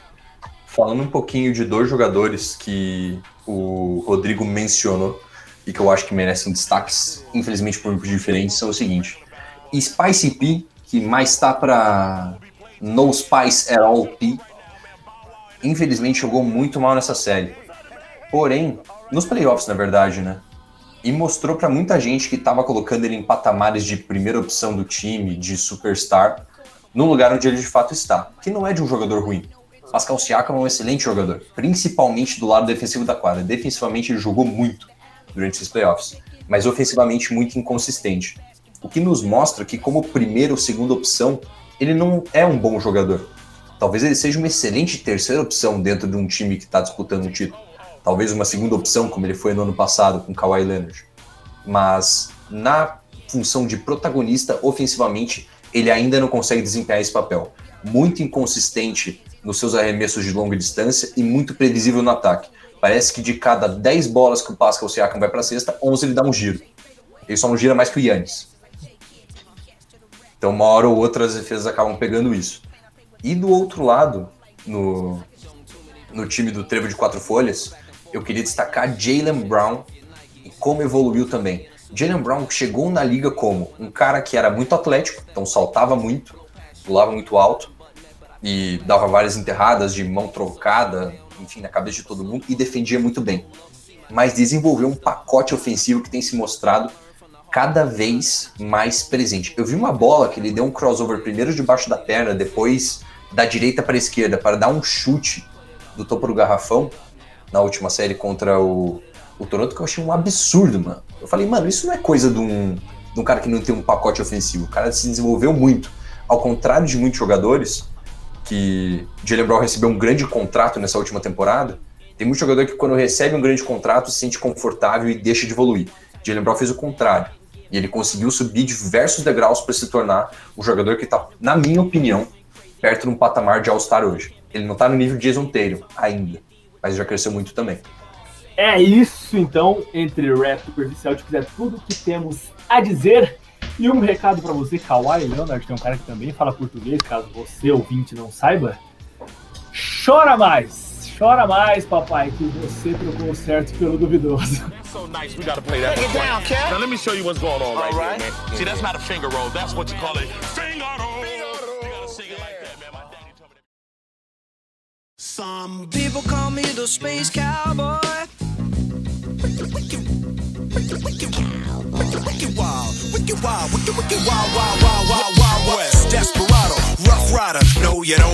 Este é o momento deste programa no qual nós, nós quatro, este quarteto fantástico, esta ponta de banco, dois pra lá, dois pra cá, que causam este equilíbrio, é o momento em que fazemos previsões, em que a gente olha para o futuro com um olhar carinhoso, com um olhar analítico e, por que não, com um olhar apurado, com olhar experiente. Falemos então do futuro, falemos do que está por vir. O que vocês esperam das finais de conferência? Quais são as finais de conferência para você que está nos escutando? Los Angeles Lakers enfrenta Denver Nuggets, já que os Los Angeles Clippers peidaram na farofa, num português bem falado. E do outro lado temos Miami Heat e Boston Celtics, série que já está 1 a 0 para o Miami Heat, dada a experiência dele, Eric Mind Games Exposed. Quem quiser falar que fale. Meu palpite para essa série é uma série muito equilibrada, mas eu acho ainda que o Boston vai passar pelo menos seis jogos. Meu palpite seria 4 a 2 para o Boston. Mas seguindo o, o- o- a previsão do, do, do cabeça, eu ia votar 4x0, mas como já perdeu o primeiro jogo, vou ter que votar 4x1. Não, mentira. Mas eu acho que o Boston também leva. E é uma série que eu acredito que pode chegar a um jogo 7. Então é, eu, eu, eu, eu boto Boston é, em 7 jogos. Então acho que o, o, o Heat tem um elenco suficiente para incomodar pelo menos mais dois jogos. E tentar, porque não é uma série fácil, então eu, na realidade eu deixo bem aberto, até porque como o Heat conseguiu destronar o Milwaukee Bucks, entre aspas, é... destronar do hype, né? Não da posição, porque nunca chegou lá. Mas é, eu acho que é Boston em 7. Eu vou contra a maré, contra o vento, contra essa frente verde do Boston Celtics. E acredito que, na verdade, vai abrir um solzão de 40 graus nessa série, céu azul. E Miami Heat, aquele solzão da Flórida, vai acabar levando para casa. Não vai ser fácil, eu acredito que vai ser uma série que vai até o último minuto de jogo. Então acredito que o Miami vai levar em 7. Não tô falando isso por causa do jogo 1, porque esse primeiro jogo foi tão próximo que não significa praticamente nada. Essa já era minha previsão antes. Mas acredito que pela experiência do elenco do Miami Heat, que tem veteranos já muito bons, inclusive um técnico que é extremamente experiente, acredito que no final das contas isso vai mais pesar pro time da Flórida. Empatados estamos então, e já que isso aqui virou uma previsão do tempo, eu vou encarnar a old school Maju aqui e vou dizer que voto também no Miami Heat para vencer essa série em seis jogos. Me perdoem vocês, torcedores, mas como visto no último jogo, era para ver realmente pancadas de Jason Tatum, né? Rajadas de vento de Jason Tatum, mas uma massa quente de Bama Debaio subiu e impediu com que essas rajadas de vento chegassem ao seu objetivo. Veja bem se não estamos aqui falando de meteorologia. Eu acredito também que, apesar de o Miami Heat não ter um elenco com uma profundidade que permita descansar os veteranos, né? Esse time tem uma média de idade bem grande também, tem 28 ponto alguma coisa anos de média de idade entre os titulares. É, porque se fosse contar os outros, você entraria o, Donny Has, o Donis Haslem, que é um cara que tem 40 anos, né? Ele tem realmente 40 anos, eu não vou ser hiperbólico aqui. Mas, apesar disso, eu acredito que Eric Spoelstra consegue fazer esse time jogar e adaptar esse time jogo a jogo para fazer com que o Miami Heat vença esta série. Me perdoe, Rodrigo. Me desculpe, Rodrigo. Não quero causar desavenças no nosso programa piloto. Mas é essa análise que eu faço no dia de hoje. E eu não sei, né, se isso vai acontecer ou não. E eu estou com medo de fazer possíveis previsões, porque o mundo do basquetebol está de ponta cabeça. Quem, no começo dos playoffs, previu essa final? Essas finais de conferência, no caso. Quem? Quem? Não existe bom analista de basquetebol nestes playoffs. É só isso que eu tenho a dizer. E do lado oeste da costa, meu povo, o que vocês preveem? Em quantos jogos vocês acham que o Lakers leva? Valendo. E eu também acredito que o Lakers vai levar. Não acho que vai ser fácil. Acho que vamos ter pancadas de lasanha, de hambúrguer, do Nikola Jokic. Pancadas pesadas. Mas vai ser 4 a 2 também. Uh, Anthony Davis e LeBron James vão ser os grandes destaques da equipe do Lakers. Jogos decididos nos finais. Essa é a expectativa que eu tenho, né? Grandes jogos. Ah, mas os dois jogadores do Lakers falar que o Lakers vai ganhar, isso é mentira já. Não, mentira. Mas, cara, eu também acho que o Lakers leva. Eu acho que é, pode ser um. é, na verdade, eu acho que fica bem amplo e eu não sei mesmo.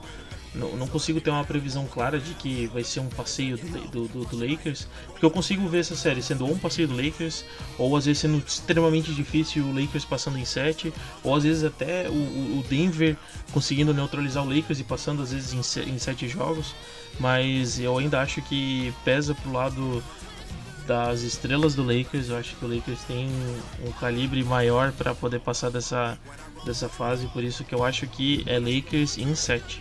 Eu acredito que o Lakers vai passar também e por alguns motivos. Um dos motivos é que a dobra dessa vez não vem de Paul George e Kawhi Leonard. Imagina uma dobra sendo feita em cima de Nikola Jokic por LeBron James e Anthony Davis.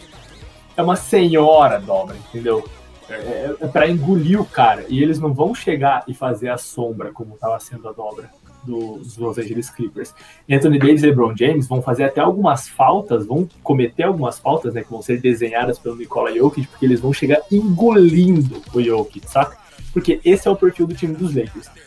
Mas eu faço a observação aqui que é o seguinte: eu vejo nesse time quem marca Nikola Jokic, existem duas opções ou três opções de defesa, né, dentro da rotação para o Nikola Jokic. Mas eu não vejo uma opção de defesa efetiva, de grande minutagem em quadra, para Jamal Murray. Porque você pode, por exemplo, manter o Caruso mais tempo dentro de quadra para marcar o Murray, mas você perde muito ofensivamente, por mais que o net rating com o LeBron suba bastante e tal. Eu acho que os Lakers conseguem levar esse jogo porque o Jokic não vai conseguir produzir tantos pontos. E apesar de Jamal Murray, não tem mais ninguém na equipe que consiga produzir tantos pontos para suprir a deficiência que o Jokic vai trazer. Aliás, a deficiência causada pelos Lakers na pontuação do Jokic. Michael Porter Jr., eu achei que fosse um cara que fosse corresponder muito bem né, a este ponto nos playoffs, fosse participar muito mais do jogo. E não sei se é, é, é do coachar do time, né? É da comissão técnica, a, a ordem, né? A, o desenho do jogo para que ele não seja um cara tão participante na pontuação. Mas se o Denver quiser tentar vencer essa série, vai ser necessário que o Michael Porter Jr. acorde para a vida. Do contrário, muito difícil. Eu voto Lakers em 6. Massali Lakers em 6, Rodrigo Lakers em 7, Cabeça Lakers em 6. Em 6 também. Pois é. Depois de ver o jogo do Denver e Clippers, eu tava otimista. Eu falei, cara, vai ser Lakers em 5, vai ser um baile. Porém, a gente tem que lembrar o que acontece quando uma força imparável encontra um objeto imóvel. Mas quando que isso. O que, que você tá falando, Zapa? Que diabo é isso, mano? Cara, o que, que vai acontecer quando o Denver ganhar o primeiro jogo e o Lakers ganhar os três jogos seguintes, mano? Vai ser o Lakers fechando a série em 5 ou o Denver ganhando a série em 7? É óbvio que eu tô zoando. É lógico que o Lakers vai levar essa série. E eu digo isso pelo ponto de vista de matchups. Como o Massari falou, o Jokic não, até agora não enfrentou nesses playoffs defensores capazes de contê-lo. O Lakers tem três grandes caras para jogar em cima dele, sendo um deles o segundo melhor candidato a defensor do ano, o Anthony Davis. O sistema defensivo do Lakers está mais do que preparado para lidar com o sistema ofensivo do Nuggets. Acredito que as obras vão ser muito bem feitas e que nós temos e desenvolvemos jogadores de perímetro capazes de segurar e conter o Murray. Então, eu acredito que serão Lakers em seis jogos, porque se eu disser em cinco vai rolar maldição. Então, vou falar em seis. Mas no meu coração, na minha, no meu coração, são cinco jogos.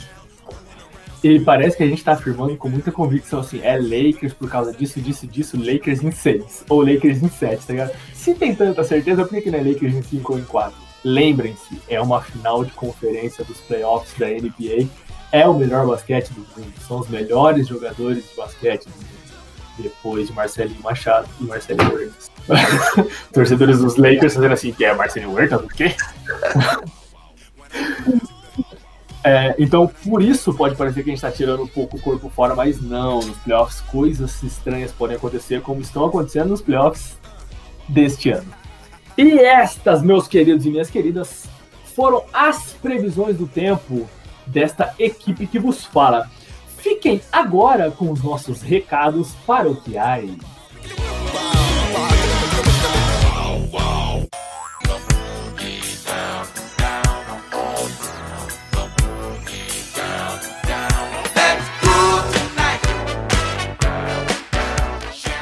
Muito obrigado a você, meu amigo, a você, minha amiga, que nos escutou até aqui, que teve o prazer de receber este piloto, este episódio inicial do podcast Esquenta Banco, um podcast do grupo Biballers. Você, assinante dos canais Biballers, terá semanalmente este conteúdo em seu fone de ouvido, em seu aparelho MP3 e, por que não, no seu Walkman. Se você, millennial que está me ouvindo, não sabe o que é o Walkman, dê um Google. Compartilhe este conteúdo com alguém que você acha que gostaria de recebê-lo, com alguém que você acha que é um ignorante basquetebolístico e precisa aprender. Você acha que as nossas informações, a forma como a gente trouxe as coisas, é muito rebuscada, que precisamos explicar um pouco mais das coisas que falamos? Deixe o seu feedback. Inscreva-se neste canal YouTubelístico compartilhe este vídeo, ative as notificações no sininho, salve esta publicação, independente da rede social na qual você está vendo isso, interaja, não nos deixe falando sozinho, porque você teve uma criação e ela foi um tanto melhor do que isso. Obrigado a todos, a todas. Este foi o primeiro episódio, o primeiro programa do podcast Esquenta Banco. Muito obrigado pela sua audiência. Paz e crossover. Fomos.